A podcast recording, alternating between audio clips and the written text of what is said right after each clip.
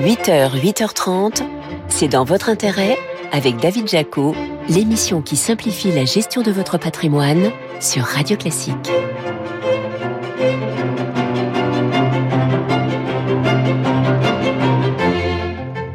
Bonjour, ravi de vous retrouver pour un nouveau numéro de C'est dans votre intérêt sur Radio Classique. Votre invité ce matin, c'est Benoît Grisoni, le directeur général de Boursorama qui vient d'annoncer cette semaine viser les 8 millions de clients en 2026. Les banques sont-elles en train de rouvrir le robinet du crédit immobilier? Réponse dans quelques instants. Nous passerons également en revue les placements sans risque qui vous offrent parfois jusqu'à 5% de rendement. Enfin, le gouvernement va indexer sur l'inflation les tranches du barème progressif de l'impôt sur le revenu. Une bonne nouvelle pour les contribuables, vous verrez en fin d'émission. C'est dans votre intérêt, l'invité. Mais d'abord, votre invité ce matin sur Radio Classique, c'est Benoît Grisoni, le directeur général de Boursorama. Bonjour. Bonjour. Bon, Boursorama, on le sait, c'est le leader de la banque en ligne en France avec 5 millions de clients. Vous avez annoncé cette semaine votre ambition d'en avoir 8, 8 millions en 2026. Est-ce que c'est un objectif qui est à portée de main ou c'est vraiment très ambitieux? C'est très ambitieux. C'est très ambitieux parce que c'est l'objectif qui a été affirmé euh, en début de semaine par le groupe Société Générale dans le cadre d'une journée investisseur et c'est un objectif très ambitieux parce que gagner 3 millions de clients en l'espace de 2 ans et demi à 3 ans, c'est évidemment beaucoup dans un marché qui est un marché mature, qui est un marché concurrentiel et donc euh, évidemment que c'est un une ambition très forte. Et j'insiste, il n'y a pas que les 8 millions de clients, il y a aussi l'atteinte d'un résultat net de 300 millions d'euros. j'allais C'est les deux objectifs qui sont importants. 8 millions de clients, ça vous met à portée de main, à portée de clic des gros réseaux bancaires traditionnels. Ouais, alors aujourd'hui, je crois qu'on est neuvième en termes de taille de banque, euh, en nombre de clients, et on serait euh, septième avec ces 8 millions de clients, ouais, tout à fait. Ils viennent d'où, euh, les clients actuels et puis les futurs? Des banques traditionnelles justement, d'autres banques en ligne, des néobanques? Ils viennent beaucoup des banques dites traditionnelles en priorité, puisqu'en fait on est, comme je disais, dans un marché mature. Donc aujourd'hui, euh, bah, chaque Français a un compte courant quasiment, et donc euh, on les prend plutôt dans les banques traditionnelles. C'est plutôt des clients jeunes, hein, puisque l'année dernière, par exemple, à peu près 60% des nouveaux clients avaient euh, moins de 30 ans. Donc c'est très important pour nous aussi cet élément-là. Hein. L'âge moyen des clients c'est 35 ans. Et, euh, et on a aussi bah, toutes les catégories, euh, c'est-à-dire des CSP+, des gens euh, de plus en plus aussi en région. et donc voilà, c'est un élargissement petit à petit de la base clientèle de Boursorama historique. Vous estimez avoir suffisamment creusé l'écart avec tous les concurrents digitaux, les Revolut, les Advancis, les Fortuneo, les Hello Bank? Est-ce que voilà, vos concurrents désormais ce sont ben, les banques traditionnelles? Alors, est-ce Ou est-ce que tout le monde est concurrent finalement? On est tous concurrents. Et alors moi, quand on me pose la question, est-ce qu'on a creusé l'écart? Jamais. Voilà, jamais. Donc euh, je pense que d'ailleurs c'est tout l'objet de ce nouveau plan stratégique, c'est de continuer à accélérer notre croissance pour s'assurer que l'écart justement qu'on a peut-être réussi à creuser ces dernières années continue. Et, euh, je prends vraiment euh, tous les acteurs comme des acteurs crédibles et des concurrents crédibles. Et donc nous, on, se positionne vraiment par rapport à nous-mêmes. On pense qu'il y a un énorme marché devant nous parce que les attentes des consommateurs vont dans le sens de la digitalisation, de l'autonomie, du temps réel. Euh, le prix est absolument clé. On va en parler. Mais comment dire, il euh, n'y a pas de la place non plus pour tout le monde, puisqu'on l'a vu, Orange Bank mhm. a finalement fermé cette année. C'est BNP Paribas via sa banque digitale Hello Bank qui devrait récupérer une partie, on ne sait pas combien, des 800 000 clients d'Orange Bank. A posteriori, pourquoi Orange Bank n'a pas réussi à se faire une place? Compliqué. On peut pas parler pour chaque acteur. Je pense que c'est un marché, comme j'ai dit, qui est euh, qui est compliqué parce que c'est des produits qui sont compliqués. La banque, c'est un métier en fait. C'est un métier qui est dur, qui est euh, d'ailleurs euh, régulé pour des bonnes raisons. Hein. C'est parce que c'est compliqué. C'est c'est une matière qui est qui est technique, qui est l'argent en fait des Français. Et donc quand vous le faites, il faut probablement avoir un savoir-faire à la fois sur les produits et il faut avoir aussi le savoir-faire euh, aussi quelque part digital, c'est-à-dire arriver quand même à rendre l'expérience du client euh, bah, souple, euh, fluide. Donc c'est cette compromis entre les deux. Je pense que nous, on a la chance d'être là aussi depuis un certain temps, donc on a eu le temps de mettre en place une offre complète. Et quand vous êtes un nouvel acteur, bah, quand vous vous attaquez à un certain nombre de problématiques dans la banque, c'est pas simple. Faire de l'assurance vie, c'est compliqué. Faire du livret A, c'est compliqué. Faire du crédit immobilier, c'est compliqué. Et si vous additionnez tous les produits, arriver à les rendre digitaux, arriver à faire en sorte qu'ils soient euh, d'ailleurs dans, une efficacité qui rende le prix cohérent, le moins cher possible, c'est très complexe. Et donc je pense que beaucoup de nouveaux acteurs ont peut-être, au fur et à mesure du temps, euh, bah, la possibilité de développer leur offre, mais ça prend du temps parce qu'il y a une compétence à acquérir et c'est pas évident. Ouais, 50% Benoît Grisoni de vos clients vous utilisent comme banque principale. Est-ce que ça montre que la perception des clients a changé, que vous êtes perçu désormais comme une banque à part entière avec tous les services bancaires possibles, le crédit, vous le disiez, le mmh. placement, la bourse, etc., etc. Ouais, je pense que c'est exactement ça. Je pense qu'en fait, nos clients dans l'esprit, ils, ils démarrent avec Boursorama pour une raison simple, c'est qu'on est la banque la moins chère. Donc, c'est pas en ce moment avec l'inflation et, la bataille permanente du pouvoir d'achat qu'on va ne pas revendiquer cet élément-là. Pour nous, il est absolument clé parce que c'est tous les efforts qu'on fait dans l'entreprise pour être efficace qui sont rendus en partie aux clients à travers ce prix. Mais ensuite, pour revenir à la question, ils ont testé le compte courant, la carte, ils voient que ça fonctionne, et petit à petit, et c'est ce qu'on a essayé de démontrer d'ailleurs cette semaine, on a des cohortes, c'est-à-dire comment est-ce que les gens s'équipent dans le temps, et comment ils nous perçoivent en effet. Et donc petit à petit, ils se rendent compte que finalement, bah, très vite, ils ont besoin d'un livret A, ils ont besoin d'un chéquier, puis après, ils ont besoin d'une assurance vie, puis après, à un moment donné, en effet, ah bah tiens, j'ai un projet, j'ai besoin d'acheter une voiture, j'ai un crédit conso, j'ai besoin d'un crédit immobilier, etc. Et aujourd'hui, de par la largeur de notre offre et la largeur de notre base client, ce qu'on démontre, c'est qu'on n'a pas fait que d'augmenter le nombre de clients. On est passé à 5 millions de clients, mais on gère plus de 70 milliards d'euros d'encours si on prend tous les produits. Et ça revient à ces 50% de clients banque principale. C'est-à-dire que les gens ne sont pas là que pour ouvrir un compte courant. Ils sont là aussi pour derrière s'équiper parce qu'une banque, c'est ça, une banque de détail, c'est suivre ses clients dans la durée, probablement sur un cycle de vie qui va de 25 à 30 ans. C'est ça la banque de détail. Banque la moins chère, vous ne vous l'êtes pas auto-attribué. Ça fait 15 ans que le monde vous décerne ce titre. Mhm. C'est vraiment sur tous les profils de clients. Et j'en reviens à l'idée qu'apparemment, les clients viennent d'abord chez vous pour ça. Ouais, ils viennent d'abord pour ça. Il faut toujours s'en rappeler, en fait, hein, parce qu'on pourrait euh, perdre le sens de ce qu'on fait. Euh, la raison principale pour laquelle ils viennent, la première, c'est celle-là. On économise combien chaque année euh? C'est environ 200 euros. Nous, les frais bancaires l'année dernière, en 2022, étaient de 8,75 euros pour l'ensemble de l'année quand les frais bancaires annuels sont autour de 220 euros. Ça, c'est les études, hein, c'est pas moi qui le dis. Donc, vous voyez que l'écart est autour de 200 euros et c'est évidemment une économie qui se renouvelle chaque année. C'est pour ça que j'insiste un peu sur ce sujet. On a tous besoin d'avoir une banque, mais l'économie, elle est cumulative.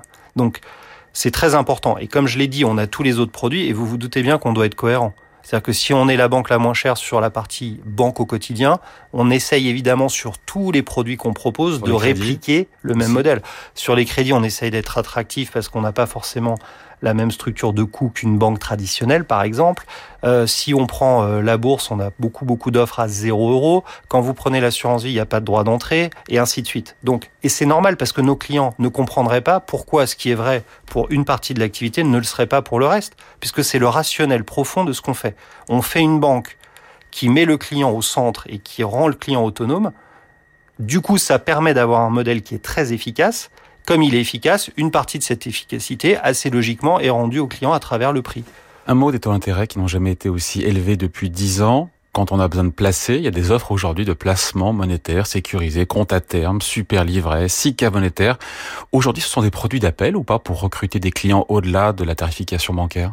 Nous, on l'utilise beaucoup pour d'abord euh, fidéliser nos clients et c'est pour ça qu'on a des comptes à terme qui ont été créés l'année dernière, des livrets euh, avec des taux de, en l'occurrence de 2,5%. Les comptes à terme, ça peut monter jusqu'à 3,5%. Pourquoi? Parce que d'abord, la première chose qu'on doit faire, c'est ce que je disais avant. Une fois qu'on a récupéré et acquis beaucoup de clients, il faut qu'on puisse les garder dans le temps. Et aujourd'hui, il y a une concurrence les garder et les équiper. Et les équiper, exactement. Et comme la concurrence est forte, puisque les taux sont remontés depuis maintenant 18 mois, évidemment que le produit a repris intégralement son attractivité qui n'a jamais été démenti par le passé. Vous faites partie des banques les mieux disantes aussi sur ces comptes à terme, sur ces livrets bancaires? On est, je pense qu'on est en effet très bien positionné. Les comptes à terme, c'est plutôt pour des gens qui ont une visibilité de 12 à 18 mois. Donc là, vous bloquez l'argent pendant une période. Sur les livrets, bah là, ça reste des livrets classiques très liquides. Donc je vous le disais, on est à 2,5%. Hein. Donc là, il n'y a pas de conditions ni de montant ni de durée. Et donc ça, c'est vrai que c'est des produits qui ont radicalement repris des couleurs depuis maintenant quelques mois parce que les Français ont besoin d'avoir des produits à capital sans risque. Et maintenant que le rendement est revenu, bah, du coup il y a une réorientation bah, des dépôts qui étaient sur les comptes courants probablement en excès suite au Covid, suite au fait qu'il n'y avait pas de rémunération et maintenant, sans risque. Et maintenant il y en a. Bon, vous l'avez dit, votre actionnaire Société Générale a annoncé euh, cette semaine que Boursorama sera devrait être rentable en 2026 à hauteur de 300 millions d'euros. On imagine bien que cette rentabilité ne viendra pas des frais bancaires. Vous avez dit 8 mmh. euros, c'est ça et quelques 75. Mmh. Oui, euh, par client. Mais donc de cette capacité, bon, on y revient à équiper les clients en assurance vie, euh, en crédit immobilier, c'est ça C'est exactement ça. Alors, ça ne veut pas dire qu'il n'y a pas de commission. Hein. Il y a beaucoup de frais euh, petits qui sont pris. Et comme on a beaucoup de clients, bah, quand vous les multipliez, ça génère quand même des revenus. Et après, c'est vrai que l'autre partie des revenus, elle peut venir des commissions financières sur l'assurance vie, sur les produits de bourse par exemple, et puis beaucoup sur la marge d'intérêt. Le, cœur du réacteur d'une banque, et notamment d'une banque de détail, c'est aussi que vous avez beaucoup de dépôts, beaucoup d'encours de crédit, et c'est bien cette, euh, cette, cette mécanique-là qui va générer de la marge d'intérêt. Et évidemment, dans un contexte de taux qui a complètement changé, les dépôts que nous avions récupérés, notamment l'année dernière, les années précédentes, qui étaient sur des niveaux de taux bas, voire négatifs, sont totalement aujourd'hui dans une logique petit à petit à se remettre sur les nouveaux prix. Et donc ça, ça va générer des revenus. Et j'insiste sur un point, les 300 millions d'euros et le résultat net, ça n'est pas que les revenus. Les revenus, c'est l'équipement, c'est ce qu'on est en train de faire depuis toujours. Mais il y a aussi toute l'efficacité dont je parlais avant. C'est-à-dire, il faut aussi prendre en compte la base de coûts. Pour arriver à ce niveau d'efficacité financière, il y a être capable de générer des revenus, évidemment, dans la durée. C'est pour ça que c'est très important de comprendre qu'une banque de détail, c'est sur un client, c'est sur une durée, encore une fois, de 25 à 30 ans. Et puis par ailleurs, c'est la base de coût que vous avez. En 30 secondes, Donna Grisoni, vous avez annoncé aussi cette semaine euh, un changement de nom pour devenir Boursobank. Pourquoi ce lifting hein, en quelques Parce qu'on est, ça faisait à peu près 9 ans qu'on n'avait pas changé notre identité visuelle Boursorama Bank et Boursorama Bank était un peu long.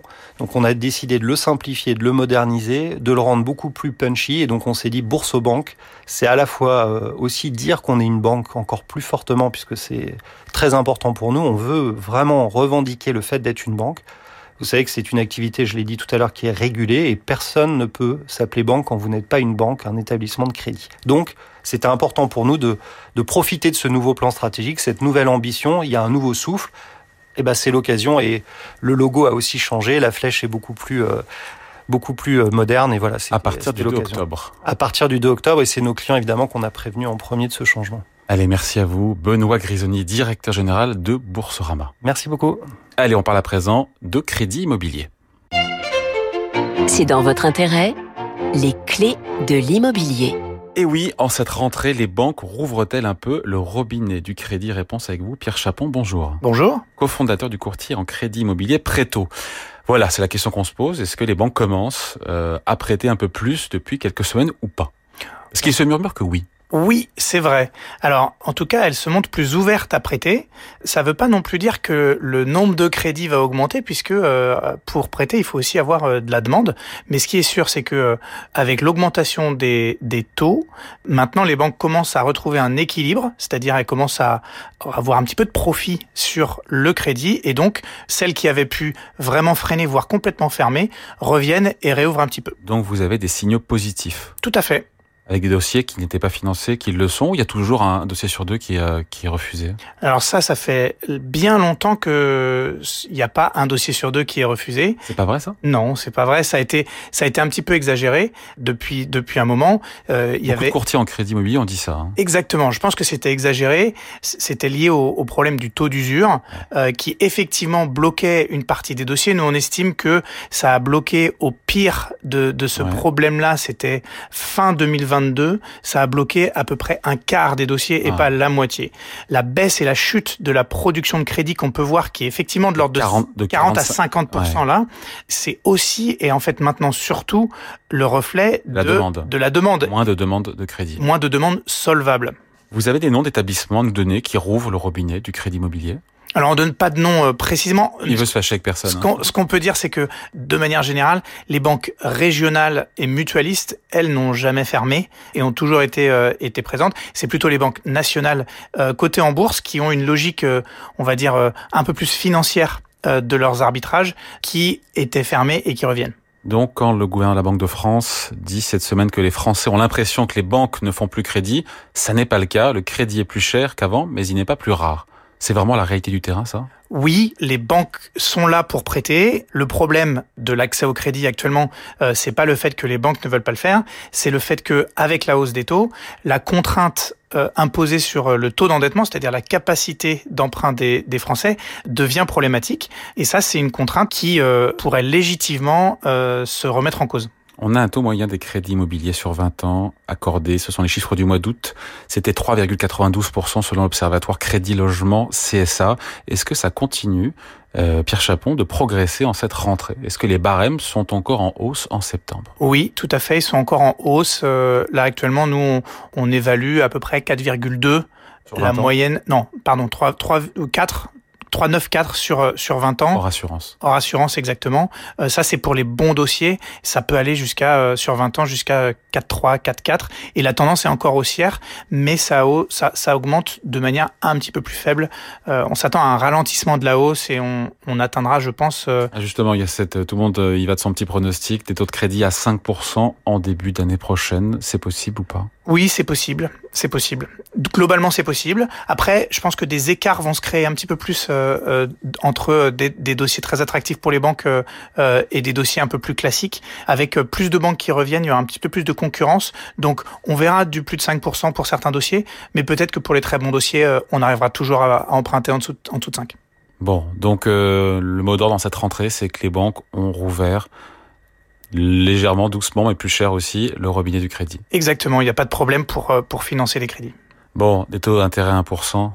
Euh, en crédit immobilier, on les reverra peut-être pas, hein, voire jamais. Hein. Ça, j'en ai aucune idée. En tout cas, euh, en tout cas, je pense qu'il faut pas pour les porteurs de projets, qu'ils soient acheteurs ou vendeurs, dans les prochaines années, il faut considérer que les taux resteront assez élevés. Oui. Allez, merci à vous. Pierre Chapon, cofondateur du courtier en crédit immobilier Préto. Merci. Et eh bien justement, 5%, c'est une rémunération sans risque que on peut parfaitement décrocher, vous allez voir. C'est dans votre intérêt. Investissez-vous. Avec Ophi Invest, une nouvelle dimension pour l'avenir. Livret bancaire à taux boosté, compte à terme progressif, fonds en euros bonifiés, les offres de placement sécurisées fleurissent. Bonjour Laurent Saillard. Journaliste au magazine Le Revenu, des offres qui pullulent et qui surtout battent désormais le fameux livret A. Et oui, depuis le 1er février 2023, euh, le livret A et le LDDS euh, sont euh, offrent un rendement annuel de 3%. Et en fait, c'est vrai que cette montée en flèche des, taux d'intérêt, si c'est un défi pour les emprunteurs, c'est en tout cas une aubaine pour les épargnants qui veulent placer leur liquidité en toute sécurité. Et donc, du coup, effectivement, les livrets bancaires, les comptes à terme, les fonds en euros se sont engouffrés dans la brèche avec des offres alléchantes pour cette rentrée, mais quand même souvent sous condition. Alors, ça peut constituer, David, des alternatives euh, attrayantes pour ceux qui, bien sûr, ont quand même d'abord atteint le plafond de leur livret réglementé. Hmm. Laurent, il y a un, vrai retour en force des livrets boostés. Alors on voit des rendements euh, proposés euh, jusqu'à 5% brut, mais attention, c'est quand même sur des durées promotionnelles limitées. Alors par exemple, le livret plus de Fortunéo, euh, on est à 5% brut sur 4 mois, jusqu'à 100 000 euros, à condition de souscrire avant le 16 octobre. Mais après, le taux passe à 1,50% brut après ces 4 premiers mois. Euh, chez Monabank, le compte rémunéré Rentabilis propose 5% brut aussi pendant 3 mois, jusqu'à 100 000 euros à condition de souscrire avant le 31 décembre, mais après les trois mois, le taux retombe à 1% brut. Et on voit aussi sur d'autres exemples, alors parfois euh, avec soit des plafonds plus importants, soit des taux euh, un peu meilleurs au début, mais euh, par exemple chez My Money Bank, le livret Cashby ou le livret Ramifi, on est sur du 4% brut pendant deux mois. Dans le premier cas, c'est jusqu'à 150 000 euros. Dans le deuxième, jusqu'à un million d'euros. Et euh, le taux, en fait, après euh, les deux premiers mois, revient à 2,80% brut. Euh, donc, effectivement, on, dans la deuxième période sur plusieurs de, de battre le livret. Euh, chez Carrefour Bank, le taux est aussi à 4% brut pendant trois mois. Là, c'est intéressant parce que le plafond, on peut aller jusqu'à un million d'euros euh, jusqu'au 15 novembre. Mais après, euh, ben, en fait, le taux il redescend à 1% brut. Alors, il y a aussi des offres qu'on peut surveiller parce qu'il est probable qu'ils fassent bientôt des, des, des, promotions. Il y a Distingo de Stellantis Bank qui est à 2,80 brut actuellement. Il y a Zesto de Renault Bank à 2,75 ou le livret Bourso Plus de euh, Bourso Banque, qui est le nouveau nom de Boursorama Banque, qui lui est à 2,50 brut. Ces établissements pourraient proposer euh, des promotions euh, similaires à celles que je vous ai citées, mais dans tous les cas, il faut garder en tête que ce sont des, des intérêts donc, bruts, donc il faut déduire la taxation forfaitaire de 30%, hein, sauf option pour le barème de l'impôt, et c'est des taux qui ne sont valables que quelques mois. Hein. et donc après, on redescend en dessous du livret A. Pour des durées un peu plus longues, il y a les comptes à terme qui peuvent dépasser les 4% aujourd'hui. Hein. On va avoir 4% David plutôt sur des durées assez longues, hein, sur du 2 ou 3 ans, donc on, on immobilise cet, cet argent euh, euh, sur cette période. Sur un an, ça va être plutôt autour de 3% brut, moins les 30% donc euh, forfaitaires si, de taxation. Donc il faut une durée longue pour battre le livret A. souvent les banques sont assez discrètes d'ailleurs, il hein. faut, faut, faut téléphoner à son conseiller pour savoir quel est le taux du moment. Sur les tarifs affichés sur Internet, on va trouver des comptes à terme à 3% ou 3,5% avec le de Distingo Bank ou le compte à terme de, de Boursobank. Mais attention, David, à la catégorie de compte à terme parce que euh, vous avez ceux qui sont à taux fixe et garantis pendant euh, la durée du compte. Vous avez ceux qui sont à taux variable indexés sur un taux de marché ou à taux progressif avec le temps, donc par exemple tous les 3 ou 6 mois. Ça veut dire que selon la catégorie de compte à terme, le taux annuel réel sera en fait pas le même. Bon, il nous reste quelques instants pour parler euh, aussi des fonds en euros. Les meilleurs fonds en euros pourraient rapporter 4%, voire plus. Meilleurs, ça va être plutôt, euh, ça va être d'ailleurs en fait les, plus récents, parce que pour pouvoir battre le, le livret A, il va falloir euh, euh, trouver les rémunérations élevées du marché obligataire actuel. Donc les meilleurs fonds euros probablement sur 2023, ça va être les tout derniers lancés, Ampli Assurance Vie, Ampli Mutuelle ou le contrat de Corum Life, parce qu'ils vont investir leurs actifs bah, sur des obligations de 3 à 7 dans, dans, les euh, dans les mois, enfin en tout cas en 2023. Alors sinon, euh, les assurés peuvent euh, diversifier leurs contrats, au moins une partie, dans des, en cherchant des bonus dans les, les fonds en euros traditionnels. Allez, merci à vous, Laurent Saillard, donc pour ce tour d'horizon des meilleurs placements sans risque pour ces liquidités. Merci. Merci David. Laurent Saillard, journaliste au magazine Le Revenu. Allez, on parle de vos impôts à présent. C'est dans votre intérêt. On ne vous impose rien. Et oui, Bruno Le Maire a confirmé une indexation sur l'inflation du barème de l'impôt sur le revenu dans le cadre du projet de loi de finances pour 2024. Dans un contexte de forte inflation, cette indexation est évidemment favorable aux contribuables. Bonjour maître Jérôme Barré. Bonjour David. Avocat associé au sein du cabinet Yards, c'est évidemment une bonne nouvelle pour les contribuables. C'est une bonne nouvelle. Vous savez qu'en 2023, l'inflation était particulièrement élevée et évidemment, pour soutenir les salariés et pour les garder aussi, beaucoup d'entreprises ben, ont dû augmenter les rémunérations de leurs employés au cours de cette année. Et selon les prévisions de l'INSEE, le salaire mensuel de base hors prime aurait augmenté de 4,6 en 2023 après une progression de 3,2 l'année précédente. Donc si le barème actuel de l'impôt sur le revenu avait été maintenu, ben, de nombreux contribuables auraient inévitablement basculé dans une tranche supérieure du barème progressif. Et afin d'éviter cette augmentation des impôts, alors qu'on s'appauvrissait, si je puis dire, le gouvernement a choisi, ou on maintenait son salaire, le gouvernement a choisi d'augmenter le seuil d'entrée de chaque tranche du barème de 4,8%, et cette augmentation était de 5,4 l'année prochaine, l'année précédente, pardon, soit plus de 10% en deux ans. On se dit que c'est une aide du gouvernement aux contribuables ou que c'est normal quelque part?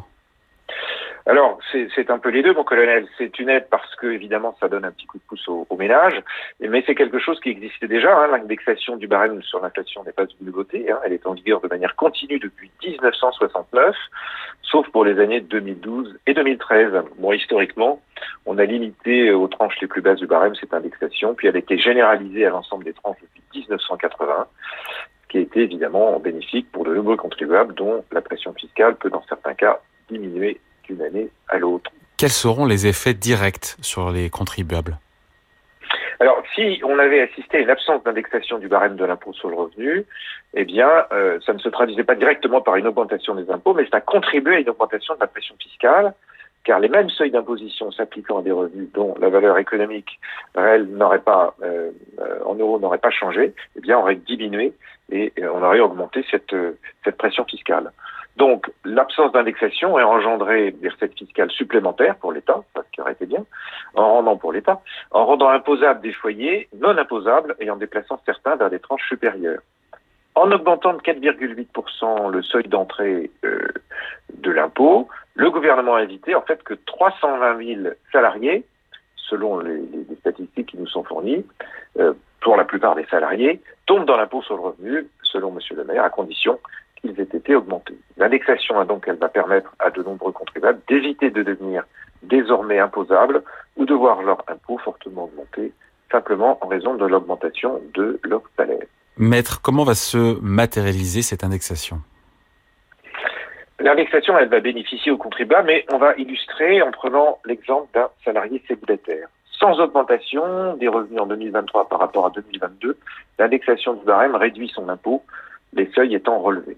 Avec une augmentation de 4% en 2023, c'est inférieur à l'inflation, l'indexation bloque la progressivité de l'impôt. Donc il va payer légèrement plus d'impôts en raison de sa hausse de salaire, en raison de sa hausse de salaire, mais de manière très marginale.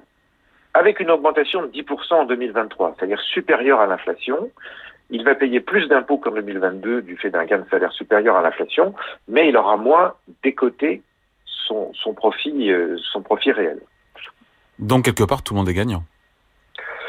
Alors l'impact va varier selon l'individu, mais globalement tout le monde est gagnant. Pour ceux dont les revenus euh, n'ont pas augmenté, la mesure en principe entraîne une baisse de l'impôt. En revanche, pour ceux ayant bénéficié d'augmentation, l'impôt peut augmenter à la marge et de manière significative, selon que l'augmentation a nettement surpassé l'inflation. Évidemment, si vous avez touché des primes, eh ben, ces primes, euh, et si vous avez une augmentation, eh bien évidemment, vous allez payer plus d'impôts. Globalement, en fait, la mise à jour du barème va permettre aux contribuables de réduire leur facture fiscale. Voilà, merci beaucoup. Explication signée Maître Jérôme Barré, avocat associé au sein du cabinet Yards. Merci David. Voilà, c'est dans votre intérêt. C'est fini pour aujourd'hui. Émission à réécouter en podcast sur radioclassique.fr et sur vos plateformes habituelles. Je vous retrouve bien sûr dimanche prochain. En attendant, la musique revient avec votre week-end Radio Classique présenté par Laure Maison.